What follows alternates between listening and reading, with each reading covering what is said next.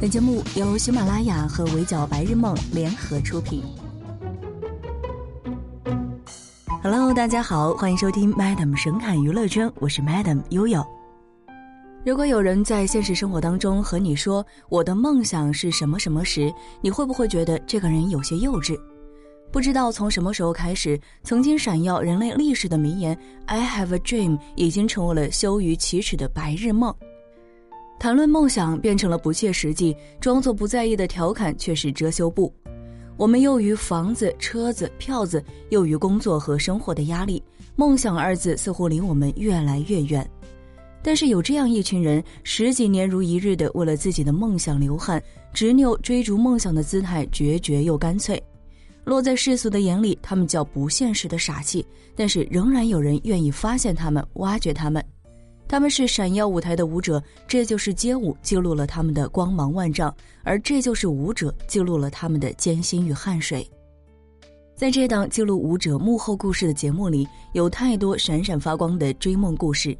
上周被淘汰的孙维军回到家里和家人一起吃饭，一起观看自己的比赛。他说，曾经因为家庭的经济情况而放弃舞蹈，是哥哥的支持和付出才让他可以继续在艺校学习。追逐梦想的路上孤寂又坎坷，但君君说是家人的爱让自己有了那么大的一个空间去做自己喜欢做的事情。回忆起年轻时在艺校学习的日子，更是可爱又青春的。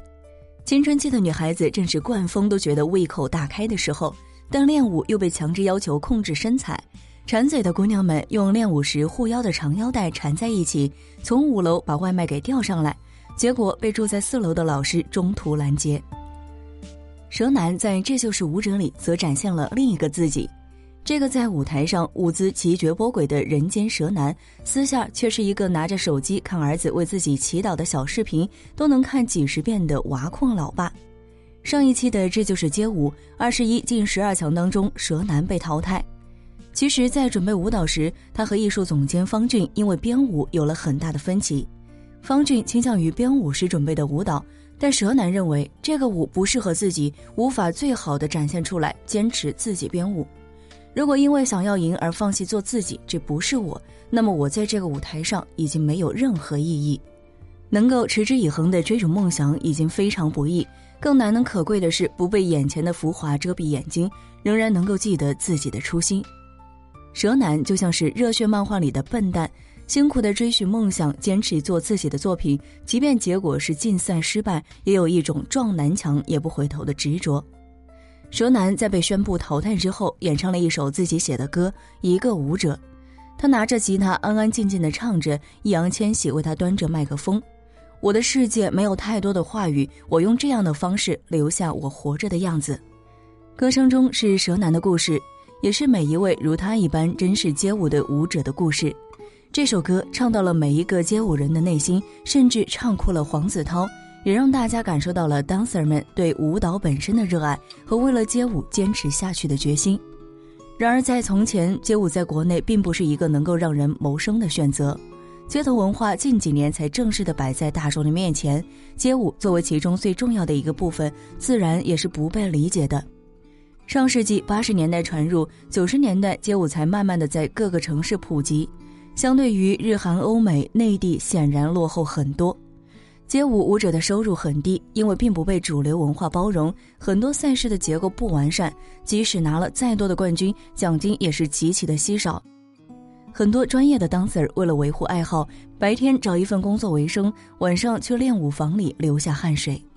大多数没有碰到大神台阶的普通舞者，他们是瑜伽教练、歌手、演员，总之你能想到的都有人在做。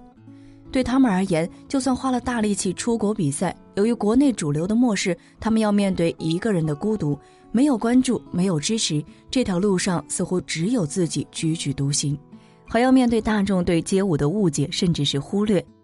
很长一段时间里，街舞并不主流，得不到像日本那样的支持，也没有韩国那样的商业价值。大神王景行默默的吐槽。在普通人的眼里，街舞大概就是商场开业助助兴，大多就是看个热闹，得不到应有的尊重和支持。而为了练舞，dancer 们也是对自己更狠。龙仔为了做出好看的地板动作，坚持每天疯狂的练习，这常常会让他的手全部爆裂，掌心的皮一层层的脱落。炫酷的舞者原来有一双粗糙而丑陋的手。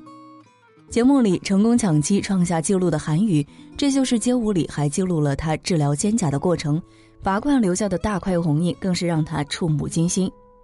另一位选手杨文浩，在一二年的纽约 Super Funky 全美街舞大赛中，他一路厮杀到决赛，裁判是街舞元老 Mr. Wiggles，很多街舞元素都是他创的。杨文浩凭自己的实力获得了 Popping Battle 的冠军，成为首位在美国取得冠军的华人。没人知道，杨文浩那天其实时差反应非常的严重，头晕想吐，胃也非常的难受。他是死扛着跳完了舞蹈。台上领完奖，下台就倒在了走廊，躺了很久才起来。隔年因为熬夜、三餐不定时，长期处于劳累过度的状态，他的胃出血大爆发。大神王景行在学校里属于风云人物，一直在北京现代音乐学院有一个关于他的传说。因为废寝忘食、日以继日的练舞，他把排练室的地板跳穿了。学生时代的追梦总是简单而纯粹的，在学校时这份热爱能抵得过任何东西。但进入到社会，就算把地板跳穿，你依然吃不饱肚子。黄景行刚毕业的时候，街舞行业进入饱和期，收入极不稳定。搬完房子之后，就是身无分文，和朋友每天都是面面相觑。和其他 dancer 一样，黄景行节衣缩食，拼了命的练舞，也拼了命的参加各种大赛。随便一拉他的履历，都是一连串国际大奖的得主。也因此，慢慢的打开了知名度，开始有其他国家的舞蹈比赛邀请他去做评委。有一次，他被邀请去美国当裁判，出关的时候却被问：“你知道美国街舞发展了多少年吗？”受到这样的蔑视，黄景行暗自下决心：“我要争脸，我要争脸！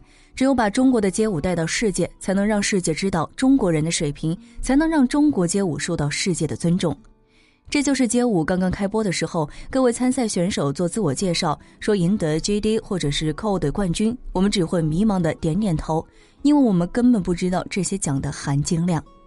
所以，这就是街舞有一个非常有意思的现象：其实大部分的选手并不是冲着冠军，也不是为了奖金和名气。要说专业性，他们有更多别的比赛可以选择。何展成在这就是街舞当中就表露过心意。他们来到这儿，就是想要告诉大众，这就是街舞。他们就是想要让更多的人了解街舞，推广街舞文化。这真的是一群执着又带着赤子之心的人，哪怕他们的梦想让他们疲惫、受伤，甚至没有办法填饱肚子、养活家庭，被轻视、被嘲笑、被认定为不务正业，他们依旧没有放弃，甚至在自己的小梦想之外，又催生出了为国争光、推广街舞文化这样的大梦想。此刻，我们看到他们做到了，但这又是经过了多少质疑才走到的今天？今年春天，这就是街舞火了，街舞文化火了，舞台上的舞者们火了，这把火甚至烧到了国外。这就是街舞全球发行，首轮就在十多个国家和地区播出。这就是街舞引发的文化潮流，不仅仅是街头文化的感染，更是因为每一个舞者身上的汗水都在发光。舞台记录了他们的荣耀，而这就是舞者，让我们看到他们不只是舞台上闪亮的星星，而是每一个为了梦想坚持不懈、熬过各种质疑才走到今天的普通人。难得的不是绽放，难得的是绽放前日夜积蓄的力量。希望节目里的他们能够让大家都能找回为梦想放手一搏的勇气和坚定。好了，以上就是本期《围剿白日梦》的全部内容，感谢您的收听，下期见。